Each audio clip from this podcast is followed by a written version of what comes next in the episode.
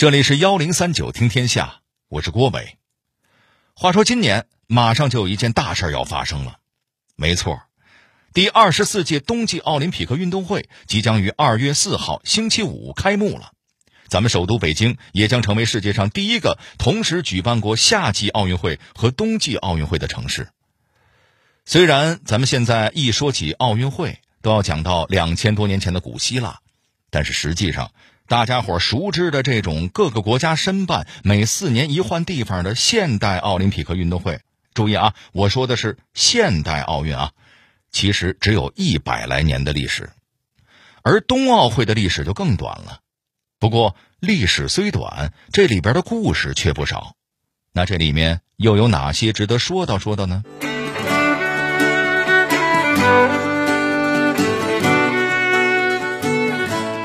擅长冰雪项目的北欧国家，为什么最初会玩命反对冬奥会？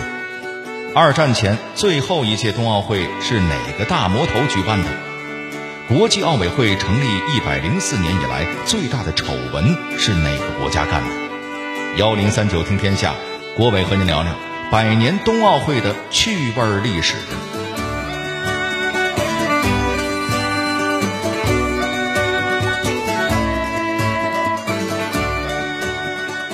相信不少朋友都听说过现代奥林匹克之父顾拜旦的名字。这位老哥出生在法国贵族家庭，从小就喜欢各种体育活动。在他的成长期间，古代奥运会遗址不断被发掘出来，顾拜旦就渐渐萌生了复兴奥林匹克运动会的想法，并促成了1896年雅典的第一届奥林匹克运动会，还顺理成章地担任了国际奥委会主席。而咱们今天要聊的冬季奥运会也跟这位老哥有关。话说，在二十世纪初，冰雪运动在欧美国家就很流行了。顾拜旦因此灵感爆棚，他心说了：“哎，除了夏季奥运会，咱们不如再单独举办一个冬季奥运会，容纳更多的冰雪项目，这不挺好的吗？”这个提议一出，您猜怎么着？北欧国家竟然纷纷表示强烈反对，瑞典、挪威等国更是扬言：如果国际奥委会强行召开冬奥会，我们绝对拒绝掺和。奥委会，你们自己玩去吧你！哎，这就怪了，北欧那旮瘩不是冰就是雪，冰雪项目应该是他们的强项啊，在奥运会拿几块金牌，它不香吗？对此，反对的国家给出的理由是：一来，北欧地区已经搞了一个北欧运动会，再来一个规格差不多的冬奥会没必要；二来，你们奥运会不是标榜致敬古希腊的奥运会吗？可人家古希腊根本就没有冬季项目。祖宗是怎么说的？祖宗说：“祖宗之法不可变呢。”当然，这都是大面上的理由。还有一个理由不好在明面上说，那就是钱。二十世纪初的奥运会和咱们今天熟悉的奥运会不一样，那时候奥组委坚持业余原则，甚至职业选手一度不被允许参赛。自然，那时候的奥运会根本不是赚钱的买卖，卖点门票、纪念品什么的，连本儿都很难收回来。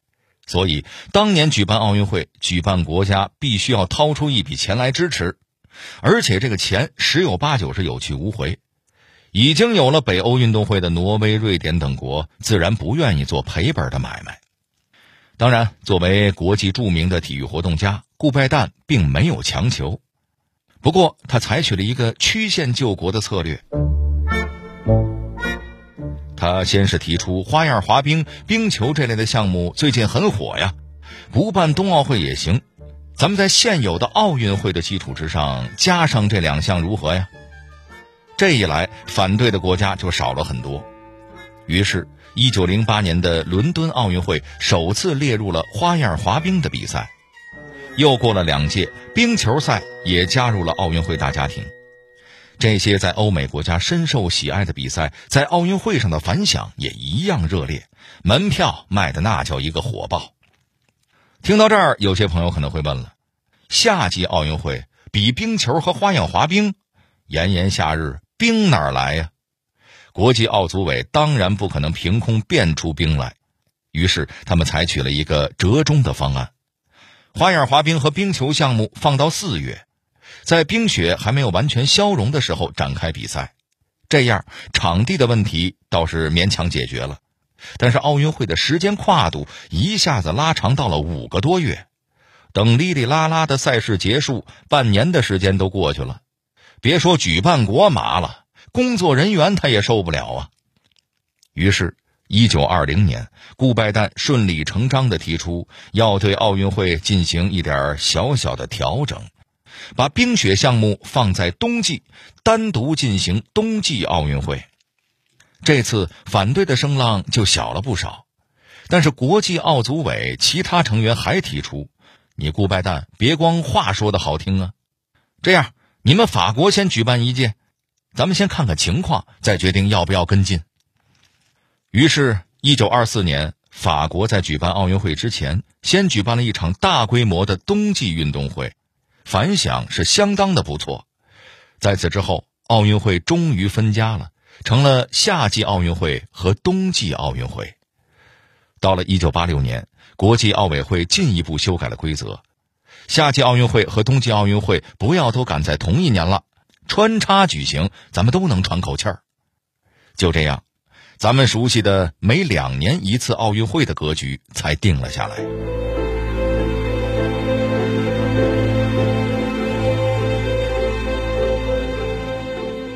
二十世纪三十年代。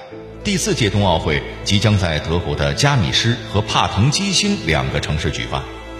然而，此时的德国正笼罩在纳粹的阴云之下。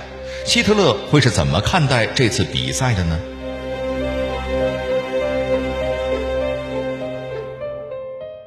一九三三年的德国元首是咱们大家伙都很熟悉的阿道夫·希特勒。这个人不仅很擅长演讲。政治嗅觉也是一等一的敏锐，他很早就意识到奥运会是个很好的窗口，可以向世界展示一个包装好的、开放、包容、和谐的德意志。所以，希特勒非常重视奥运会的筹办，不止一次以国家元首的身份亲临建设现场。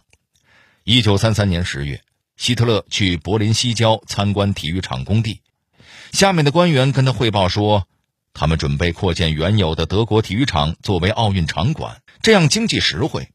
然而，希特勒一口就给否了：“排场，排场，懂不懂啊？扩建什么的，见鬼去吧！给我建一个能容纳十万观众的现代化体育场，只要能实现这个目标，几百万的投入不算什么。”纳粹政府为了用冬奥会装点自己的国家形象，可谓下了血本。但此时国际舆论依然吵得很凶，不少国家都认为纳粹党对犹太人犯下了暴行，不配举办奥运会，甚至有人呼吁直接取消这届冬奥会。在舆论的攻势下，德国此时显得很识趣，他们宣布不会排斥犹太人参赛。为了证明这点，第二年德国选了二十一名运动员进入训练营。其中，曲棍球项目和女子击剑项目都有犹太人入选。这一年夏天，美国奥委会主席艾弗里·布伦戴奇出访德国，接待人员更是对他一顿胡吹，大概就是说：“您不要相信外边的谣言，那些都是黑子瞎说呢。我们德国呀，是自由、民主、平等、开放的，我们对犹太人是很好的。不信您看看。”犹太运动员不是跟这儿好好的吗？一场迷魂汤灌下来，布伦戴奇很快被忽悠的找不着北了。回国之后，他公开表示全力赞成美国参加德国举办的奥运会。后来，美国民众上街抵制此次冬奥会，全靠布伦戴奇和他手底下的人在中间和稀泥，德国那边的压力才得以大大减轻。然而，一九三六年的冬奥会注定不会平静。好不容易把国际舆论摆平，开幕式前两天，瑞士那边又出事儿了。纳粹党瑞士分部的领导人威廉·古斯塔夫被一名犹太学生连开五枪，直接给送走了。这古斯塔夫算得上是希特勒的铁哥们儿。照这位元首以往的脾气，犹太人立刻就要遭到残酷的报复。然而，考虑到冬奥会即将开始，希特勒居然硬生生的把这口气暂时给咽了下去。除了将德国即将建造的最大、最豪华的游轮命名为“威廉·古斯塔夫号”之外，没有做任何过激的行为。另外，为了德国的国际形象，希特勒还在开幕前安排自己的副手撤掉了有过激内容的告示。比如写着“犹太人禁止入内”的告示牌了，座椅上边侮辱性的涂鸦了，等等，甚至有严重反犹倾向的报纸，那一阵子也不许卖了。于是，到达德国的各国游客看到了一幅生机勃勃的美好画卷：德国人穿着节日的盛装，热情的欢迎世界的来宾。开幕式当天，现场彩旗飘扬，礼炮齐鸣。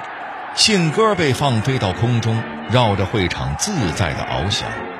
伴随着主题曲，火炬手跑入场内，点燃了象征着光明、团结、友谊、和平、正义的奥运圣火。看起来一切都没毛病。希特勒亲自出席了开幕仪式，在现场八万名观众的欢呼声中步入自己的元首包厢。哦，对了，这中间还有一个小插曲。纳粹党当时搞了一套纳粹礼，动作啊，咱们都很熟悉了，就是高抬右臂四十五度，手指并拢向前伸直。结果各国代表队入场的时候，法国人也高抬右臂行礼。这下会场的气氛一下子沸腾了，德国人全都高声欢呼：“瞧瞧瞧瞧，全世界都崇拜我们的元首，咱们德国多有面儿啊！”其实啊，这事儿完全是个乌龙。这个动作其实根本不是纳粹的原创，而是抄袭了人家古罗马的军礼。加上欧美国家很多都有罗马情节，二战之前这个深臂礼曾经被许多国家采用。二战之后，这个礼节因为沾了纳粹臭到家了，才被大部分国家明令禁止。要是古罗马人能在今天开口说话，估计得大喊三声“抄袭可耻”吧。咱们把话说回到冬奥会的开幕式，如果说那天还有什么细节暴露了纳粹的不安分，恐怕就是圣火点燃之后运动员的宣誓环节了。德国选择了一位滑雪运动员来宣读誓言，结果这家伙宣誓全程紧握纳粹党旗。而并不是像往届那样握着奥运会的五环旗，可惜现场气氛太热烈，大多数的观众都忽略了这个小细节。为了配合此次冬奥会，德国还下血本搞了个全球联动。他们驻伦敦的大使在当晚摆下晚宴，邀请六百多名宾客共襄盛举。其他地方还有游园会、狂欢活动、烟火表演等丰富多彩的娱乐项目。简直跟咱们过农历春节有一拼。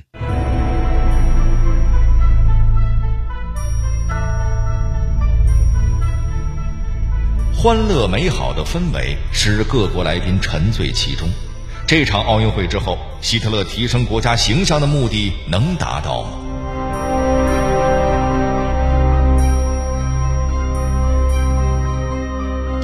您甭说，希特勒这招啊，还真管用。这场盛大的冬奥会不仅使希特勒在德国国内声望进一步提升，还唬住了大多数外国记者和游客。这些人回国之后，不少都做出了有利于纳粹党的发言。可惜，粉饰的美好终究是短暂的。就在这届冬奥会结束的第二天，纳粹就撕下了温情脉脉的面具，继续对犹太人展开残酷迫害。世界被战争的阴云悄悄笼罩。顺带提一嘴啊，咱们前面提到，希特勒那铁哥们被犹太学生开枪射杀之后，德国不是用这家伙的名字命名了一艘豪华游轮吗？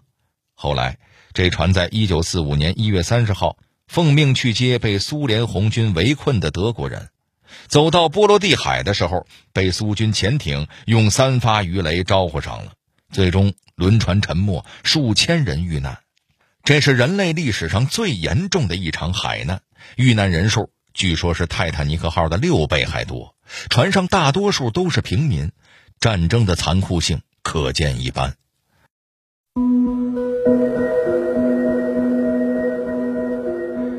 说完了纳粹的糟心事儿，让咱们把时间拨到一九九五年。此时，二零零二年冬奥会的举办权正在激烈的角逐。最终，美国犹他州首府盐湖城以压倒性的五十八票中选。有小道消息说呀，结果出来的第二天，败选的加拿大魁北克市市长见了国际奥委会成员，没啥好脸色，掉头就走。这事儿其实还没完。三年之后，长期担任国际奥委会领导的霍德勒在一次谈话中爆料。奥组委内部存在金钱换选票的腐败现象，而且呀，不是一天两天了。霍德勒列举了四个城市：亚特兰大、长野、悉尼和盐湖城。他还特别点名盐湖城，说他们曾经拿出五十万美元，专门给六名国际奥委会委员的亲戚设立奖学金，还到处送礼换取选票。这一番话引爆了舆论，盐湖城丑闻也被称为国际奥委会一百零四年历史上最严重的丑闻。在这样的压力下，国际奥委会组成了专门调查小组负责此事。